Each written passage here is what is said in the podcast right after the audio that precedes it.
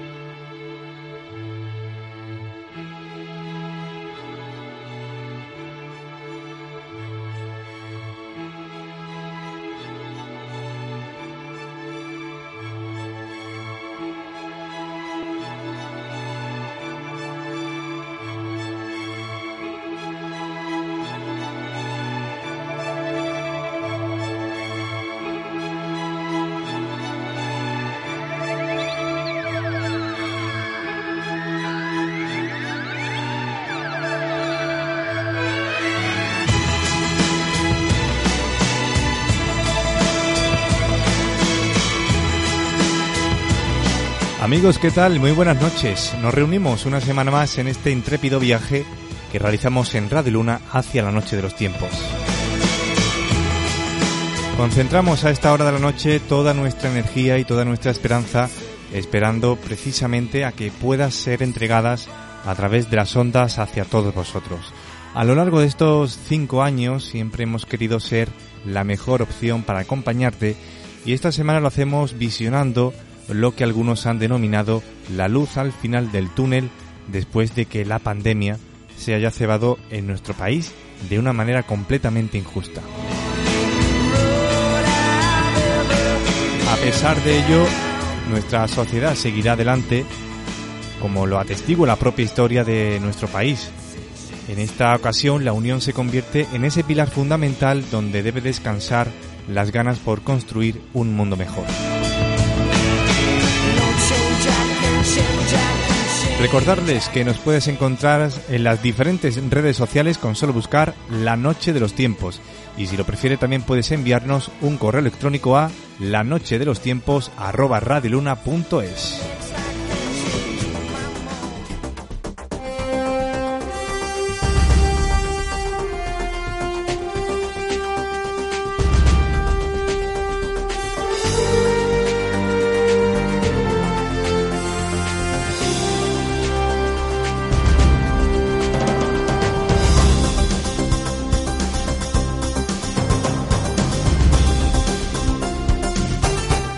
más dilación arrancamos dando la bienvenida y conectando con el equipo de la Noche de los Tiempos. Desde Extremadura, Silvia Trujillo, buenas noches. Hola, buenas noches. Y ya en Andalucía, Manuel Zamora, buenas noches. Buenas noches. Arrancamos la edición de hoy trasladándonos hacia la atmósfera porque al parecer el mayor agujero de esta capa, Manuel, parece haberse cerrado. Efectivamente, Miguel, y a diferencia de los que muchos podríamos creer, eh, no está relacionado con el virus COVID-19, no tiene nada que ver con el coronavirus. Eh, sencillamente un problema que hubo en atmosférico, en el cual un vórtice polar que consistía en varias corrientes de aire se dividió en dos y permitió que entrara aire rico en ozono, lo cual ha enriquecido esta parte de la atmósfera en, su composición de ozono y ha hecho que se pueda cerrar el agujero de la capa. Es curioso porque muchas de las noticias que hemos tenido últimamente eran precisamente que el ecosistema se estaba recuperando porque al, existir menos impacto ambiental por parte de la industria y también del transporte, eh, transporte público, pues había hecho que mm, efectivamente se redujera la polución y la contaminación en ciudades. Pero en este caso no tiene nada que ver con el agujero de, la capa de ozono. En este caso también estamos hablando de un agujero en el Ártico. El más grande está en el Antártico, pero este del Ártico se abrió a, principios de marzo y se cerró gracias a que entró esta corriente de aire rica en ozono. Tenemos también que recordar que todas las previsiones que hay en la actualidad eh, prevén que para el 2050 este agujero, el que está en la Antártida, se cerrará y se volverá a enriquecer la atmósfera en ozono, que hasta ahora se había empobrecido sobre todo por la utilización de aquellos gases CFC, eh, que eran los gases ricos en cloro, por ejemplo, eran lo que se utilizaban para la fabricación de aerosoles, espumas mm, y también refrigerantes. Y bueno, ahora que ya no se están utilizando, parece que por fin se está recuperando esa capa de ozono. Eh, a pesar de ello, Manuel, la propia naturaleza se puede decir que ha reparado una catástrofe eh, humana, ¿no? Claro, el, impacto de la naturaleza, si se la deja actuar, tiene un poder sobre la regeneración de sus recursos increíble. Solamente hay que ver paisajes, lo habíamos hace poco que se celebraba también el aniversario de Chernóbil, eh, veíamos cómo eh, se ha recuperado por completo y que Priyat, que era la ciudad más cercana a Chernóbil, actualmente es un bosque. O sea, que incluso así se puede recuperar. Bueno, y volvemos a los Estados Unidos porque cada semana su presidente Donald Trump nos regala alguna de sus perlas a la que nos tiene acostumbrado. Eh, nos da más información Silvia Trujillo. Pues sí, Donald Trump en una de sus comparecencias eh, recomendó o propuso a, a, los habitantes que tomasen o ingiriesen mm, cantidades de lejía para poder eh, expulsar o prevenirse de, del COVID y, más, y ya hay más de 100 ingresados por, por ingerir esta sustancia. Esto también mm, nos hace ver cómo los discursos políticos tan importantes estos días y tan importantes en, este, en esta crisis sanitaria eh, pueden provocar fanatismo, psicosis, eh, un peligro, eh, porque muchos de ellos se dan, se cuelgan a lo mejor títulos o, o, dan recomendaciones que no son en su materia, por ejemplo en sanidad, cuando debemos de seguir a expertos en este área como son los sanitarios y no en recomendaciones de políticos que a lo mejor mm, son contraproducentes para, para esto. el presidente decía, tras, tras este escándalo, que lo decía sarcásticamente, pero tenemos que tener mucho cuidado con los discursos políticos porque ellos tienen que saber que la, población eh, puede estar mm, manipulada, desinformada, eh, con bulos y entonces hay que tener mucho cuidado. El fanatismo acérrimo, como ya lo denominábamos la semana pasada. Lo peor de esto, Silvia, quizás sea que eh, estos líderes son elegidos democráticamente por la sociedad, algo que no sabemos cómo va a terminar. Bueno, eh, nos trasladamos ahora, como cada semana, a los cielos del campo de Tejada, porque, Manuel, se vuelven a avistar los satélites de Starlink. Efectivamente, Miguel, volvemos a ver otra vez estos satélites y vemos también que se van repitiendo los patrones. Se han vuelto a lanzar 60 satélites Starlink, han vuelto a pasar por nuestro cielo, lo hicieron el día 30, en la madrugada que iba del miércoles 29 al jueves, al jueves 30 y lo veíamos entre las 10 de la noche a la medianoche. Ahora lo hemos vuelto a ver esta mañana a las 6 y 5 y realmente tenemos ahí este espectáculo que aunque artificial pues está en nuestro cielo y no tiene nada que ver con el apocalipsis como teníamos al principio ese miedo. Eh, bueno, eh, ¿a qué horas son avistables, Manuel? Pues actualmente lo podemos ver antes del amanecer y justo después del atardecer entre las horas de las 9 a las 10 de la noche y también entre las 6 a las 7, 7 y media de la mañana. El problema está que no siempre están pasando por encima nuestra y para ello hay diferentes páginas de internet que se pueden ver. Yo tengo personalmente una página que se llama Univernautas, donde hay un artículo sobre esto y que además hace referencia al campo de Tejada y también están los enlaces de diferentes páginas para avistar satélites en el cual no solamente están los Starlink, también está eh, la Estación Espacial Internacional, que la podemos también ver como cruza eh, a lo largo de, diferentes horas. Y además lo bueno de la Estación Espacial Internacional es que es muy grande y incluso en la hora que todavía hay sol se puede ver pasar por, la, por el firmamento.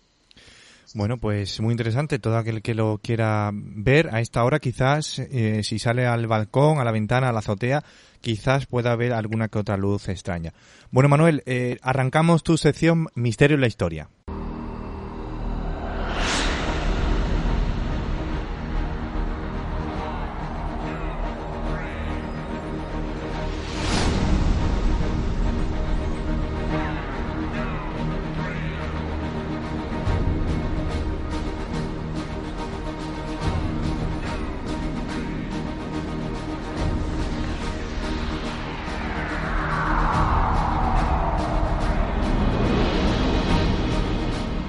Esta semana hablamos de demonología, que es precisamente la, ciencia que basa sus estudios en los fenómenos que llamamos popularmente como demonio y sus consiguientes trastornos o enfermedades mentales que son susceptibles de ser relacionadas a su vez con esta ciencia.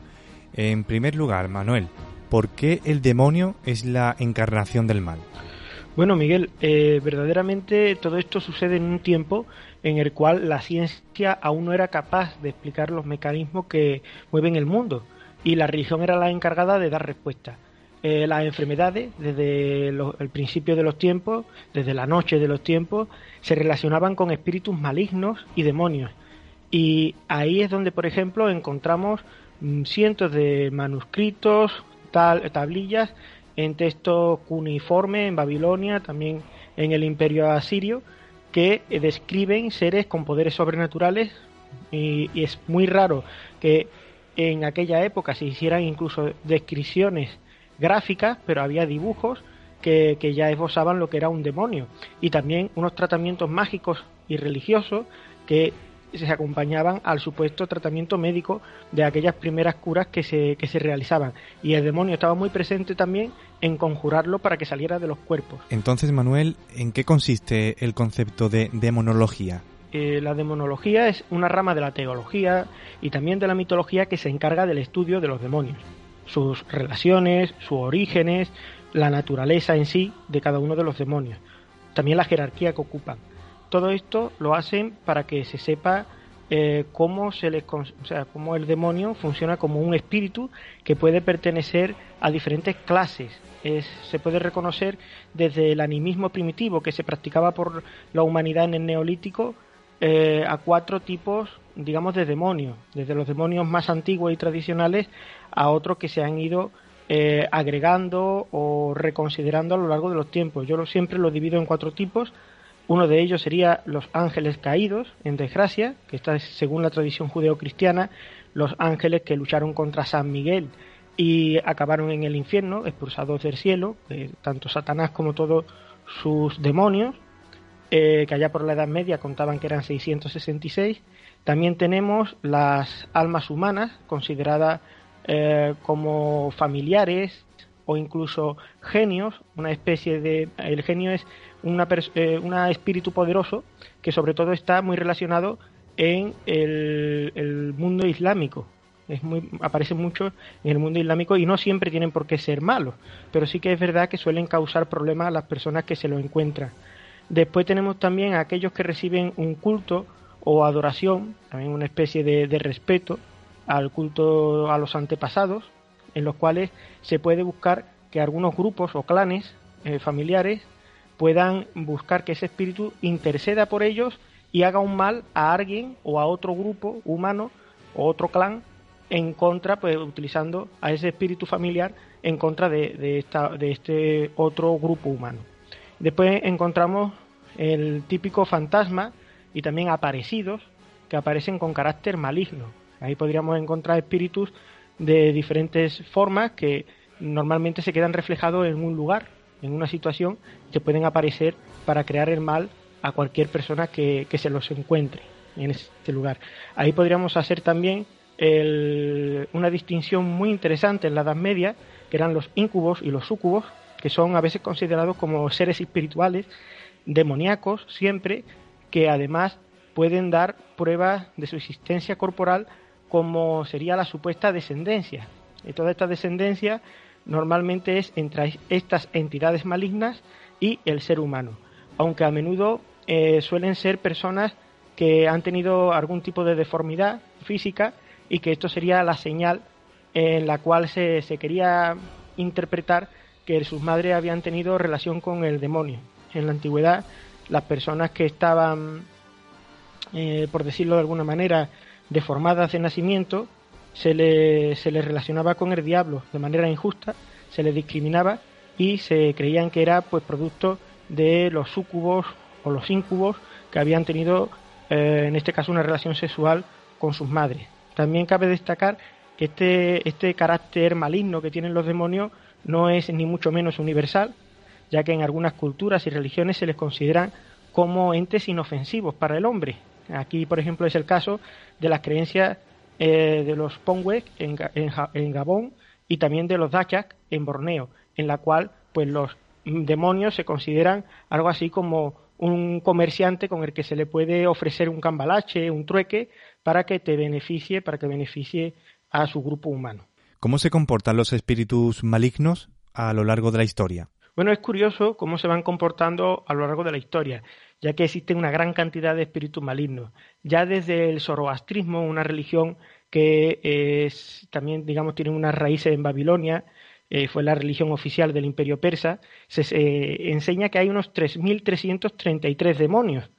Eh, es curioso esto, Miguel, porque precisamente la hora a las 3 de la mañana, a las 3 de la madrugada y 33 minutos se le considera la hora muerta. O sea que todavía tenemos mucha superstición con ese número. Ya hablaremos de la numerología en otros capítulos de, la Noche de los Tiempos, pero bueno, es interesante también saber cómo hay números malditos y números que, digamos, se hacen para, para hacer el bien.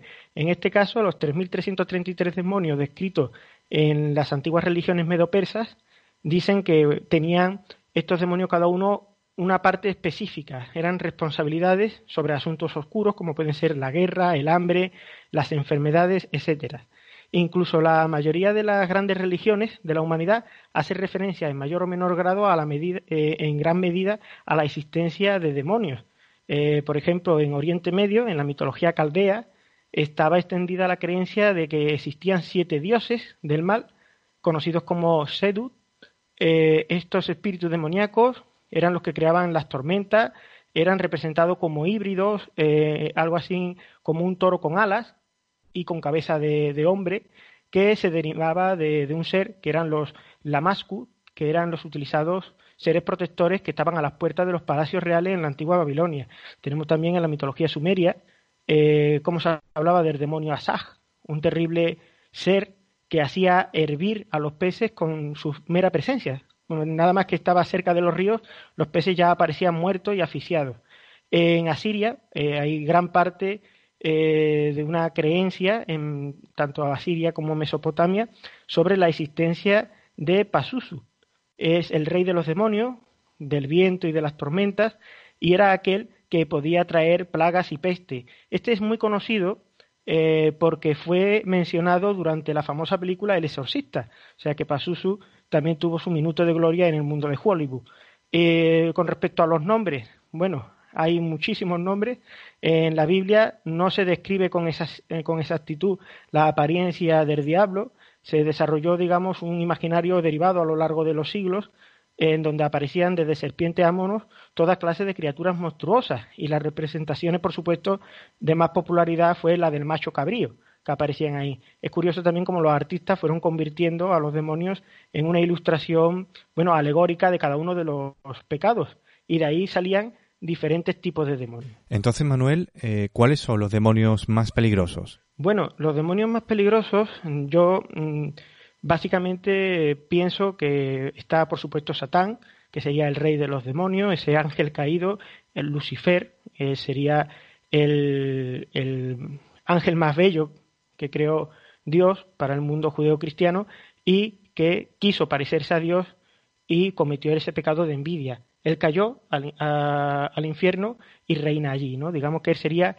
el peor. Junto a él hay una triada, serían eh, junto a Satán también está Asmodeo, que también es un, demonio bastante peligroso, eh, que se describe como una gran serpiente que está en el fondo del océano y que, bueno, prácticamente espera a aparecer en el fin del mundo. Después estaría Belcebú, que es un nombre que significa eh, etimológicamente señor de la gran morada o señor del abismo, y Belcebú, pues, es un jerarca infernal casi de la misma importancia que Satanás, y que en su forma alegórica pues toma una apariencia colosal. Es una especie de rostro hinchado, coronado con una cinta de fuego, cornudo, negro, amenazante, peludo y con alas de murciélago, que se ha relacionado también mucho con el macho cabrío. Aquí vemos como Bersebú también es conocido como Baal, un antiguo dios de, de las religiones cananitas, enemigos del pueblo de Israel. También ahí tenemos que ver cómo en la historia los enemigos del pueblo de Israel también tenían esa, esa preponderancia, por decirlo de alguna manera, contra eh, el mismo Dios, ¿no? el Dios de Israel, y por tanto los dioses de ellos se encarnaron como en los demonios de Israel. También vemos que, bueno, esto representa también el pecado capital de la gula. Em, también vemos cómo es adorado este personaje infernal, pues prácticamente por las moscas, sería un señor de las moscas, eh, que debido a la, a la carne pútrida que dejaban los fieles en los diferentes altares, hacía que, bueno, fuera un, demonio bastante peligroso. Así que junto con, con Asmodeo y Satanás pues hacían esa triada y también está Leviatán, que también se le llama Asmodeo, y eran pues la farsa Trinidad. Ahí intentan un paralelismo con la Trinidad del mundo católico, en este caso revertida al mundo satánico. Manuel, ¿y qué nos puedes contar sobre una estatua que eh, reposa precisamente en uno de los parques más conocidos de nuestro país, en el Retiro? Con una altura un tanto peculiar, ¿no es así? Pues sí, eh, es una estatua que está exactamente en el Parque de Retiro, prácticamente en uno de los lugares que preside el parque.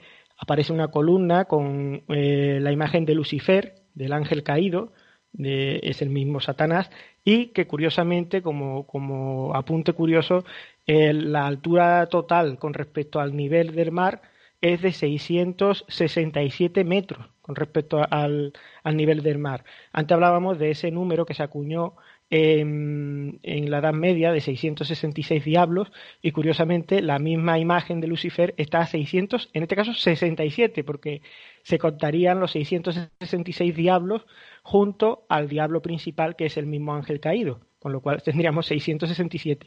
Eh, es una cosa eh, que cuando se inauguró este monumento a principios del siglo XX, a finales del XIX, eh, se vio siempre con cierto recelo por parte de, gran parte de, la sociedad madrileña y visitantes que, han ido a la ciudad, pues claro, no es fácil encontrar un monumento al mismísimo diablo. Solamente hay tres en el mundo y uno está en Madrid. Y, curiosamente siempre se ha distinguido como que Madrid, y también ya lo trataremos más adelante en el tema de los exorcistas, en el caso de la diócesis de Madrid, eh, eh, concedió el título de exorcista a ocho, a ocho sacerdotes madrileños, puesto que parece siempre que Madrid está marcada por esa parte diabólica, ¿no? Es como un lugar de espíritu. También el mismo eh, Felipe II a la hora de, crear el Escorial, quiso sellar una puerta hacia el infierno, ¿no? ya que en ese Escorial, donde se encuentra el palacio, parecía que había una apertura al otro mundo. Pues sin duda, en algún número de la Noche de los Tiempos trataremos todos esos monumentos misteriosos que residen en Madrid o en cualquier capital de nuestro país. Manuel, muchas gracias. Continuamos.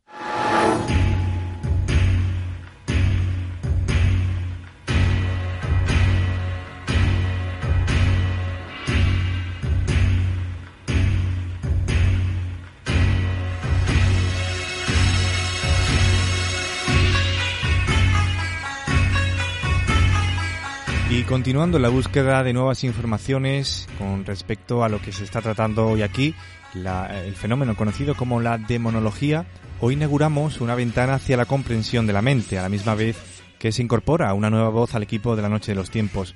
Eh, María José Gómez, buenas noches. Hola, buenas noches, Miguel. Bueno, Manuel acaba de realizar una exposición sobre la demonología y si relacionamos esta ciencia a cómo le afecta a nuestra mente, eh, por qué las enfermedades mentales se han relacionado a lo largo de la historia con la figura del demonio. Pues mira, es algo muy, muy sencillo y complejo a la vez. A ver, el demonio se manifiesta siempre con en las personas a través de, en este caso de la enfermedad. La epilepsia es uno de, de las enfermedades mentales en las que se le puede relacionar perfectamente al demonio, eh, que se apodera de las personas. En los trastornos bipolares también y en la esquizofrenia. Mira, si quieres empiezo un poquito por la epilepsia. La epilepsia es una enfermedad que, en la que el sistema nervioso eh, no está bien en el cerebro y digamos que la actividad eléctrica es anormal. Entonces la persona empieza a padecer convulsiones muy violentas, la pérdida de conocimiento, unos ataques muy repentinos. Y también tiene confusión temporal, eh, tiene espasmos de los brazos y de las piernas, salivación. Entonces, pues desde la antigüedad, una persona que ha padecido estos trastornos siempre será relacionada porque está poseído por algún tipo de demonio. En la misma Biblia mm, se cita eh, que Jesucristo hizo como algún tipo de exorcismo para, para liberar a esa persona de, de este mal, que en este caso podría ser perfectamente una epilepsia. Un trastorno bipolar, pues también una persona que no estaba bien, porque mm, eh, es un trastorno que que se presenta con una falta de sueño, una hostilidad, irritabilidad. La persona no para de hablar eh, incesantemente, el comportamiento es muy desinhibido. Eh, vamos, eh, en propensa incluso hasta la promiscuidad, con lo cual mm, eso, la promiscuidad también es algo muy relacionado a lo sexual con, con lo demoníaco, ¿no? Y, ya no digamos los delirios de grandeza y de misticismo que puede tener como síntoma una persona bipolar porque puede pensar de que a lo mejor Dios le ha dicho de que tiene una tarea a realizar en la tierra y, tiene que llevarla a cabo. Entonces, eso lo escucha una persona que esté cuerda y, pues puede pensar perfectamente que, el demonio va por ella. ¿no? no es consciente mm, la familia de estas patologías cuando hay un enfermo bipolar en casa, entonces eh, no se le suele llevar a un especialista, a un psiquiatra, incluso a un psicólogo para que lo trate, ¿no? y se puede convertir en un problema psicosocial, siempre lo ha sido. Y mm, también la esquizofrenia podría mm, también referirse como un caso en el que el demonio te podría poseer, porque eh, eh, hay unas causas que pueden ser también genéticas, eh, y ya a lo mejor mm, si piensas que pues su padre estaba mal de la cabeza, pues el hijo pues está igual que el padre.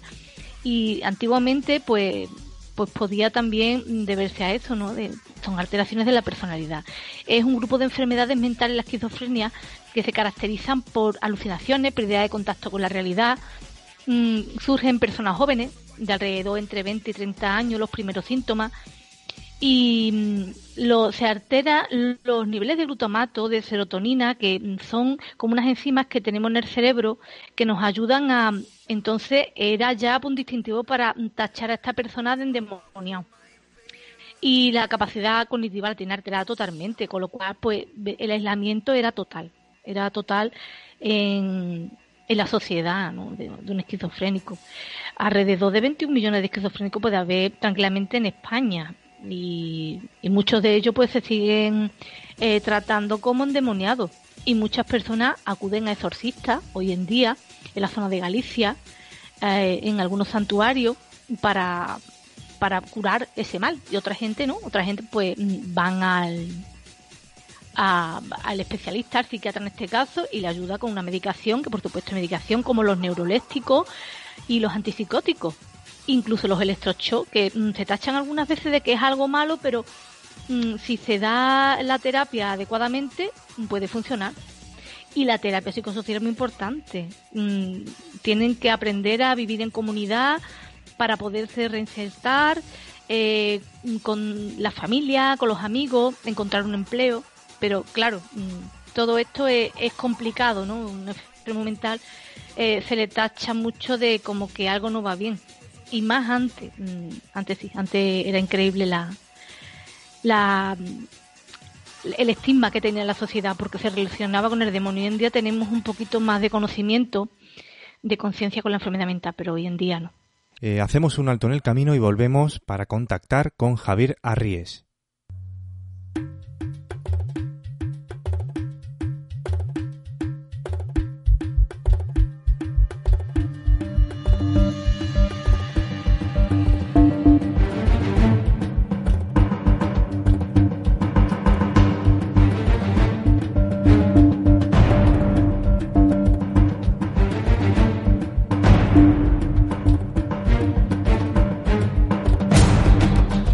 Quieres ponerte en contacto con la Noche de los Tiempos, puedes encontrarnos en Twitter. Busca arroba Nochetiempos.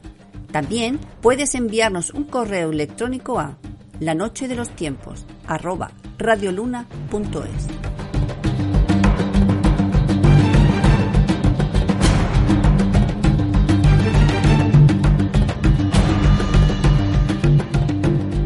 La noche de los tiempos, en Radio Luna.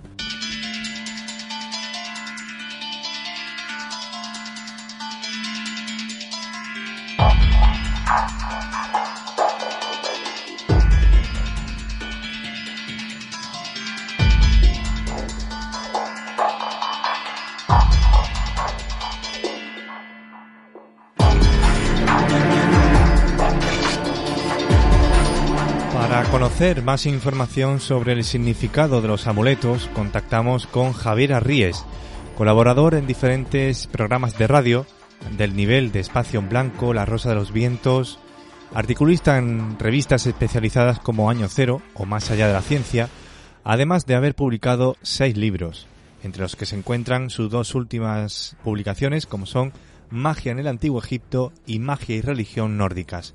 Javier Arríes, bienvenido, buenas noches. Pues buenas noches, muchas, muchas gracias. Bueno, en primer lugar, ¿qué es un amuleto y cuál es su origen?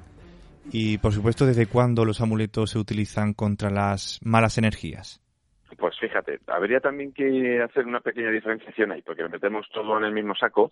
Hablaríamos de amuletos por un lado y de talismanes por otro. Y te explico la diferencia enseguida. Un amuleto es un objeto natural, que no ha sido fabricado por el hombre o ha sido manipulado muy poco, ¿no? Y esos son objetos que han sido utilizados, pues eh, aparecen prácticamente desde los primeros tiempos en las primeras excavaciones arqueológicas. Por ejemplo, por ponerte un ejemplo fácil, pues eh, conchas, ¿no? Que eran utilizadas, sí, como elemento decorativo, pero también como, como, como, como un amuleto que atraía la fertilidad, ¿no? Por el parecido de la, de la concha con el sexo femenino. Eh, otros casos, por ejemplo, garras, colmillos, eh, y ese tipo de objetos de origen eh, animal eran llevados, portados sobre todo por los hombres, por los cazadores, porque se suponía que el, la fuerza del animal residía también en ese objeto agresivo que es el colmillo o la garra, ¿no? Entonces, esos son amuletos, son amuletos, pues como digo, son objetos que suelen ser de forma eh, de origen natural, ¿no? Elementos animales, vegetales, minerales. Eh, un amuleto muy simple, por ejemplo, muy sencillo, que prácticamente se conoce en todo el mundo, son los, los cantos rodados que tienen un agujero en el, en el centro, que suelen producirse esos agujeros pues cerca de ríos, en mares, y por la, por la, el desgaste del material se genera ese agujero. Bueno, pues ese agujero, que es como una especie de ojo al cual del, a través del cual tú puedes mirar por la piedra, es considerado como un amuleto universal, ¿no? Y luego están los talismanes, como te decía, que eh, son una distinción. ¿Por qué? Porque el, talismán ya es un objeto elaborado, es decir, alguien, un mago o un brujo o, o alguien que tiene ese tipo de conocimientos, lo que hace es elaborar algo mucho más complejo de manera artificial, ¿no? Son los típicos, por ejemplo, los pentáculos de la magia ritual, o, ceremonial en, en, Europa, los típicos eh, amuletos que se llevan colgados que están hechos con un material preciso en determinado momento del año, etcétera. Esta semana hablamos sobre demonología y existe algún objeto, bien sea amuleto o, del otro tipo que has comentado, específico contra los demonios?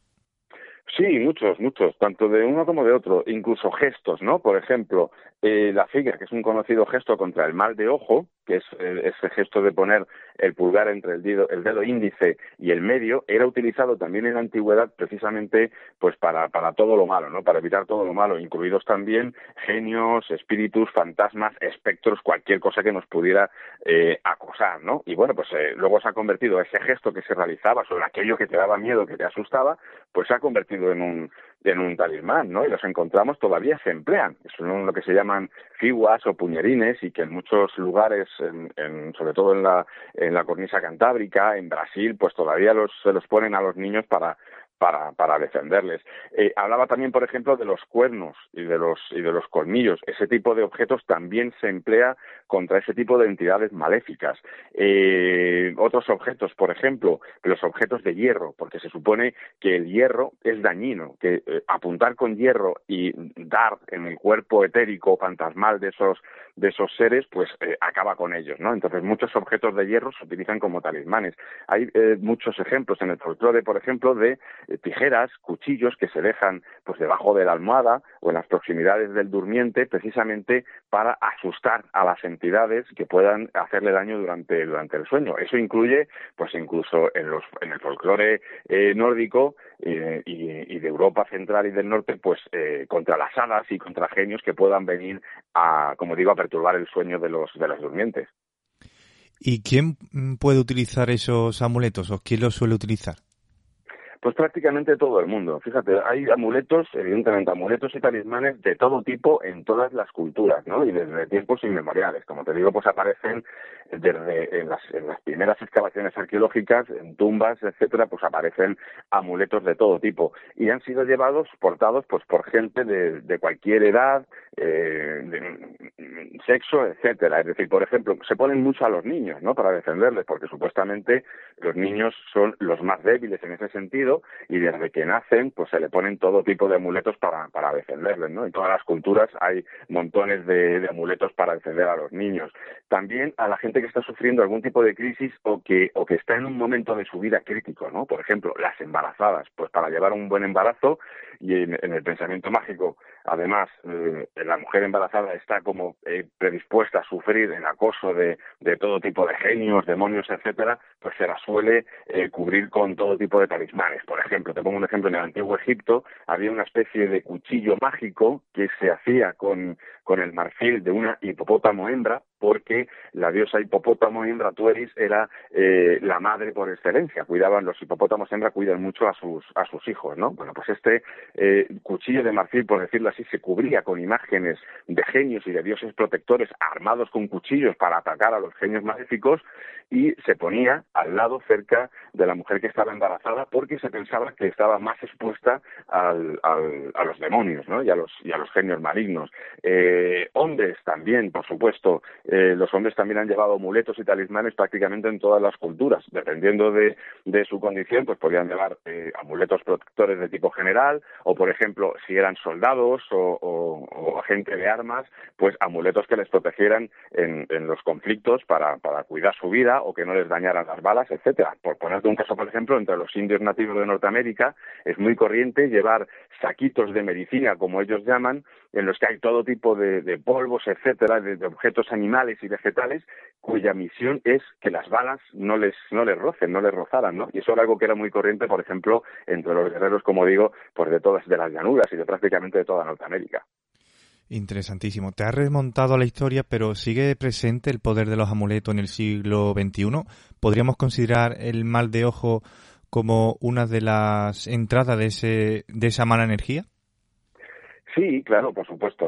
No nos libramos por mucha tecnología que tengamos y por mucho que vivamos en una, una, era racional, esa parte nuestra más, digamos, más oscura, ese pensamiento mágico todavía convive con el pensamiento racional. Y por supuesto, eh, podemos ver, eh, basta con salir a la calle, pues gente que lleva amuletos de todo tipo. El típico pentagrama, por ejemplo, o incluso amuletos que son de culturas antiquísimas y que todavía podemos ver. Pensemos en que hay mucha gente, por ejemplo, que lleva el típico Ankh, que es esa cruz ansada que llevaban los egipcios y que representaba la vida. El ojo de Horus, por ejemplo, todavía podemos verlo en, muchas joyerías. Y hay gente pues que lleva desde, desde colgantes, eh, pulseras, etcétera, que están fabricadas. Por ejemplo, en, en Latinoamérica es muy habitual el llevar eh, pulseras con determinadas semillas, por ejemplo, la peonía, para defenderse de todo tipo de, males o sencillamente para atraer la buena suerte y alejar a la mala y el, mal de ojo, pues por supuesto, en las grandes ciudades evidentemente ya no, ¿no? Pero en las zonas rurales todavía es algo en lo que se cree y mucho. Como te digo, en cualquier joyería de, de determinados lugares puedes encontrar esas figas, esos puñerines que son el, el, amuleto universal contra, contra el mal de ojo. Fíjate que están registrados incluso en Egipto.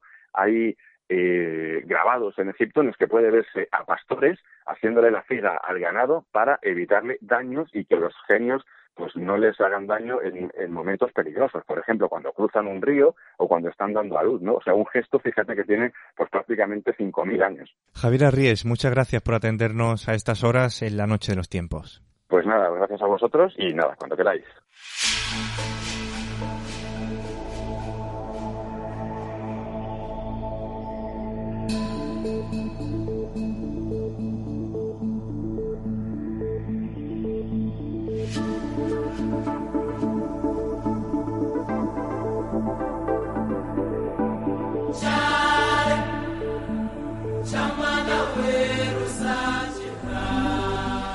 Es curioso, compañeros, cómo, a pesar de que estamos en el siglo XXI, eh, nuestra sociedad todavía se conserva ese pensamiento mágico que lo ha definido genialmente nuestro compañero Javier Arríes, a pesar de que son eh, usados o han sido usados desde tiempos ancestrales. No sé qué pensáis vosotros.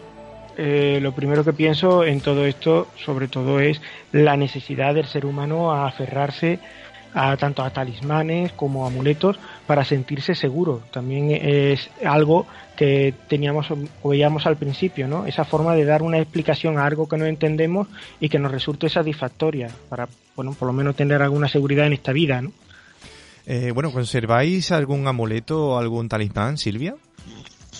A mí mm, es verdad que me mm, tengo como sentimientos encontrados con todo este tema porque por un lado me gusta mm, sentir como esa seguridad de, por ejemplo, creer en que, yo que sé, por ejemplo, a la hora de realizar un examen, pues, no sé, como son como pequeñas, ya se están convirtiendo hasta prácticamente en manías, ¿no? De, de las personas en, en, confiar tu suerte o tu o tu destino en manos de pues de la magia o de la fe o de cualquier cosa que, esté relacionada con este tema, ¿no?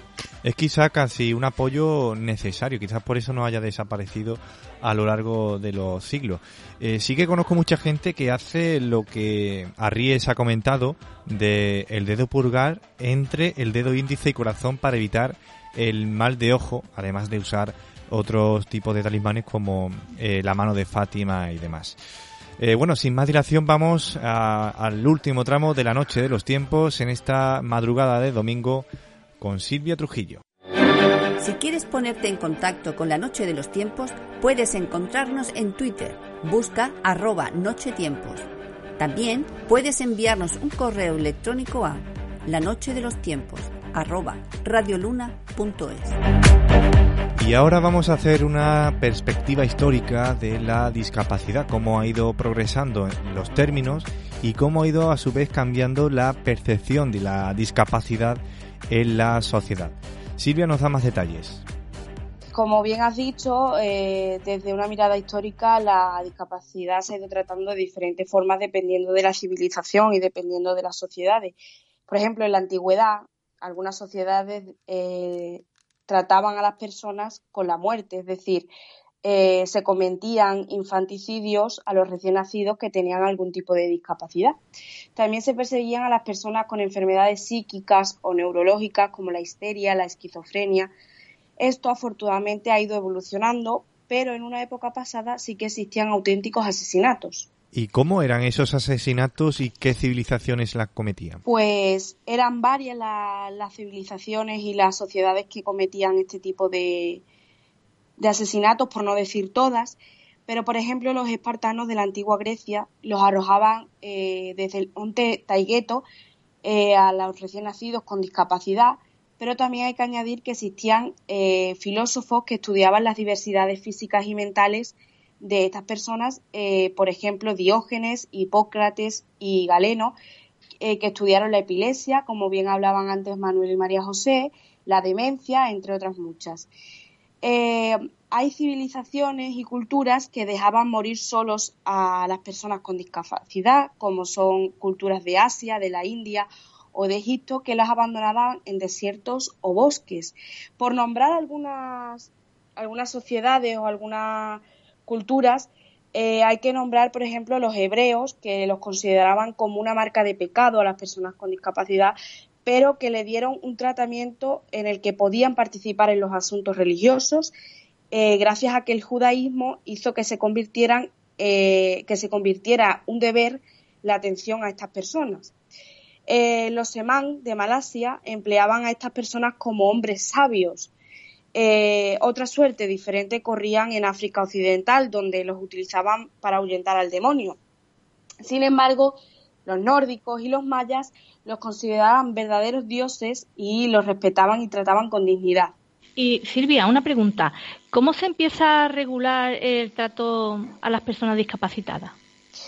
Bien, pues el trato mm, tal como regular o como un derecho no se empieza a ver hasta muchísimo más adelante, pero se puede decir que los romanos, a partir de la ley de las doce tablas en el año 540 a.C., conceden una serie de derechos al padre sobre sus hijos, donde la muerte, por supuesto, estaba incluida todavía.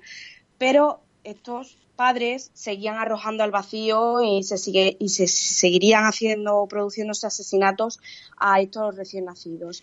La muerte dejaba mm, dejaba paso a otra forma de discriminación, como es el abandono en las calles eh, o dejarlos en un cesto en el río Tíber para que quienes los cogiesen lo pudieran utilizar como esclavos. En Roma también se inicia eh, en estos años el ejercicio de la mendicidad y es ahí donde las personas que poseen alguna malformación son expuestas a la compasión de limosnas. Esto originó todo un comercio de niños. En la Edad Media, aquellos discapacitados que sufrían discapacidad por causas bélicas podían optar a la entrega de tierras. Con la llegada del cristianismo, eh, que en teoría consiguió la fraternidad de los hombres, se crearon instituciones para la atención de estas personas.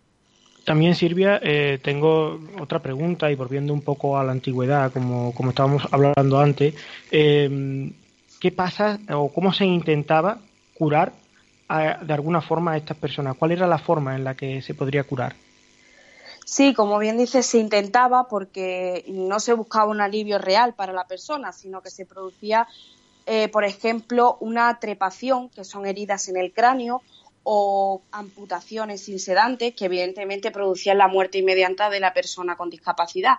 Ambas operaciones, mm, si nos sirve de consuelo, fueron en épocas neandertales y, en el neolítico, según dos esqueletos encontrados tras descubrimientos arqueológicos.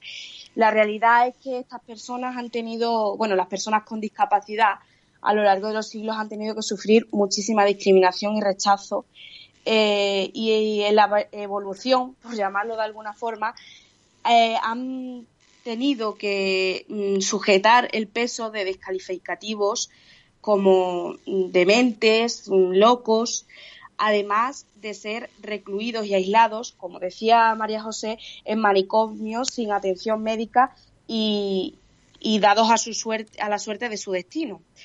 Esto fue variando eh, en largos y duros procesos y por señalar un hecho, eh, la Revolución Francesa, eh, nombrada antes también, pensadores como Voltaire, Rousseau, Rousseau o Luc eh, comenzaron a propagar la idea de libertad, igualdad y fraternidad tan famosa que hizo pensar que la vida de estas personas comenzara a dignificarse, o sea, hizo, hicieron un avance en el sentido de que se pudieran incluir poco a poco en nuestra sociedad y darles una visión mucho más digna a estas personas.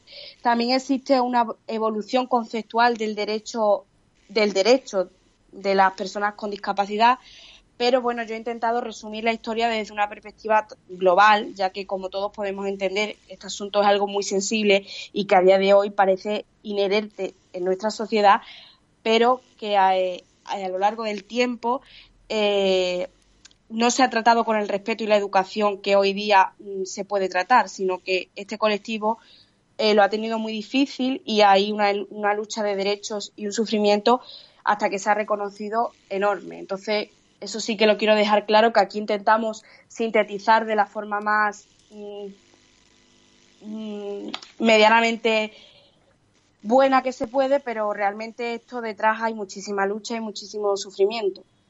Bueno, eh, debemos agradecerle muchas cosas a la Revolución Francesa, pero eh, sin duda algo que le debemos agradecer a día de hoy es que nuestra sociedad eh, no se comprendería sin esa, mm, esa contextualización que hemos, eh, a la cual hemos integrado a las personas con discapacidad en nuestra sociedad.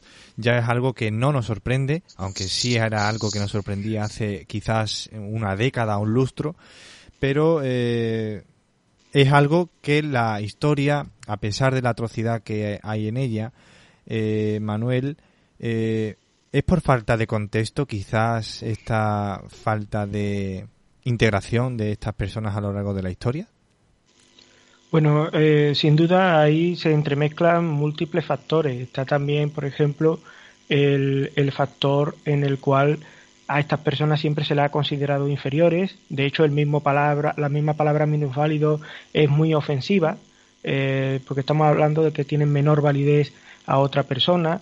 Eh, hay una larga lucha de derechos para comprobar que realmente hay diversidad funcional eh, y somos capaces de, hacer diversas cosas a pesar de nuestras circunstancias. Y lógicamente muchas veces la incomprensión llevó al odio, también a pensar que eran malditos, como antes comentábamos en la sesión de demonios, había incubos y sucubos que supuestamente se, acostaban con las madres de, niños que nacían con malformaciones y de ahí nacían ese, ese el problema o esa discapacidad. O sea que hemos visto cómo se ha marginado continuamente a, estas personas y que hay una larga lucha de derechos detrás, o también como, como antes se decía, ¿no? en la parte que María José hablaba de, los homosexuales también, como se habían visto o se habían definido como, como enfermedades mentales cuando no, se quería comprender que había una diversidad mucho mayor.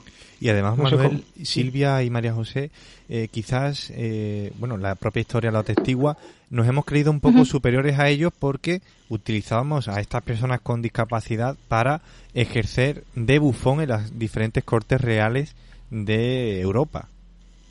Sí, sí, totalmente. no solamente de bufones, sino también esclavizados en el campo y, y mm, ejerciendo la mendicidad Em, en fin, se han aprovechado mucho durante la historia de las personas con varios tipos de minusvalía, entre ellos también, claro, la enfermedad mental.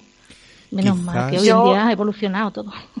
Adelante, Silvia. Yo me atrevería, yo me atrevería incluso a, decir que hemos tenido miedo no más que odio o más que eh, incluso mucho miedo al desconocimiento porque es verdad que los avances médicos y, los estudios sobre enfermedades mentales y demás no se han producido igual a lo largo de todos los siglos. Entonces yo creo que antes eh, había como un desconocimiento y ese desconocimiento, como en todo, produce miedo y ese miedo se transforma en odio, en rechazo, en marginación, en, diferentes tipos de, de discriminación al final. Pues en relación a lo que estás comentando, Silvia, quizás una de las películas que mejor lo refleje sea El jorobado de Notre Dame.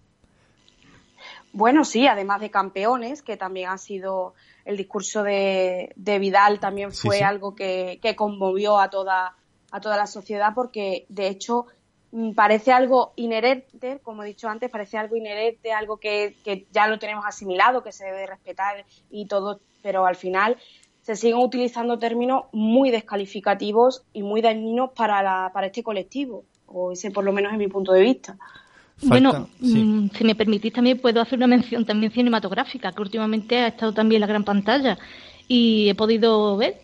Y es la, la historia del Joker, que es un enfermo que tiene un tipo de epilepsia muy rara y, tiene un trastorno que, que, lo que hace que cuando tiene em, un tipo, una crisis de tensión en su entorno, pues ríe, ríe, entonces las personas lo malinterpretan y le crea muchos conflictos. Entonces, mm, también es un problema en la sociedad.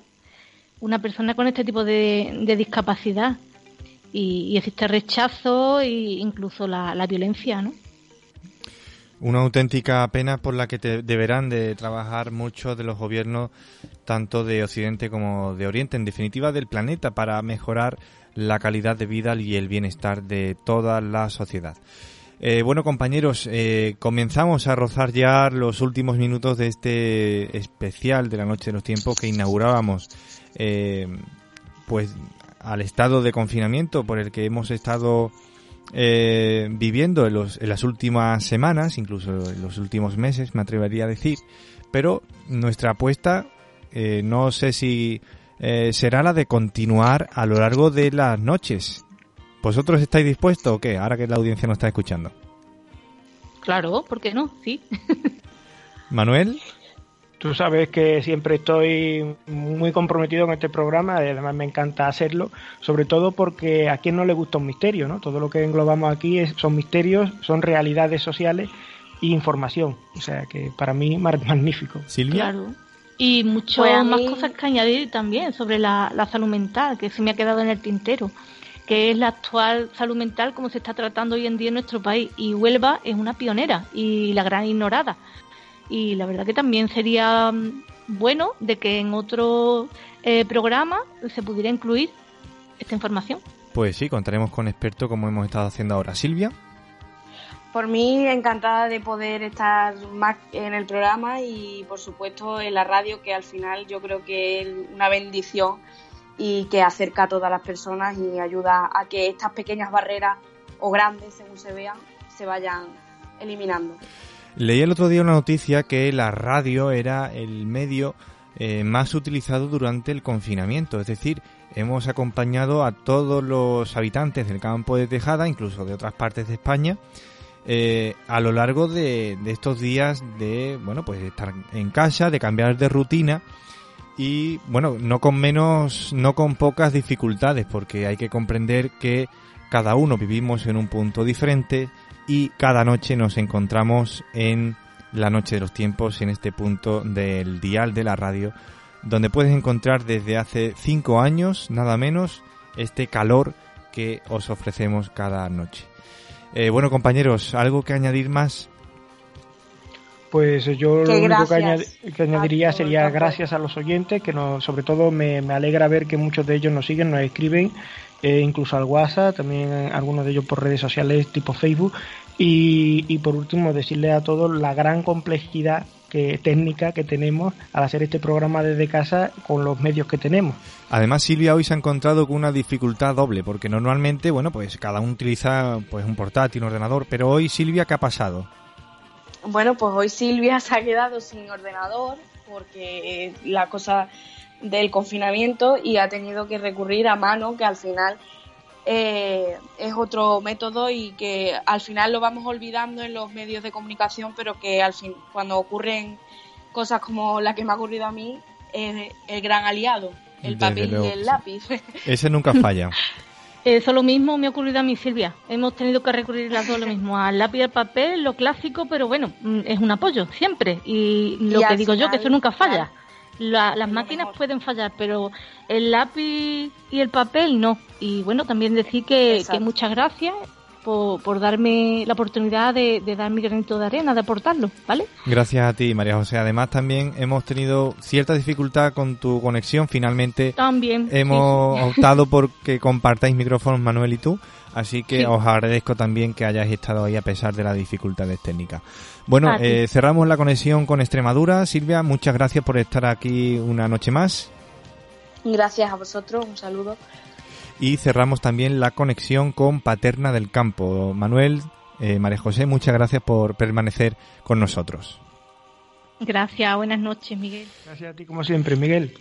Pues sin más dilación, os emplazo a la semana que viene con más información, con más misterios y con más Noche de los Tiempos. Buenas noches, Tejada.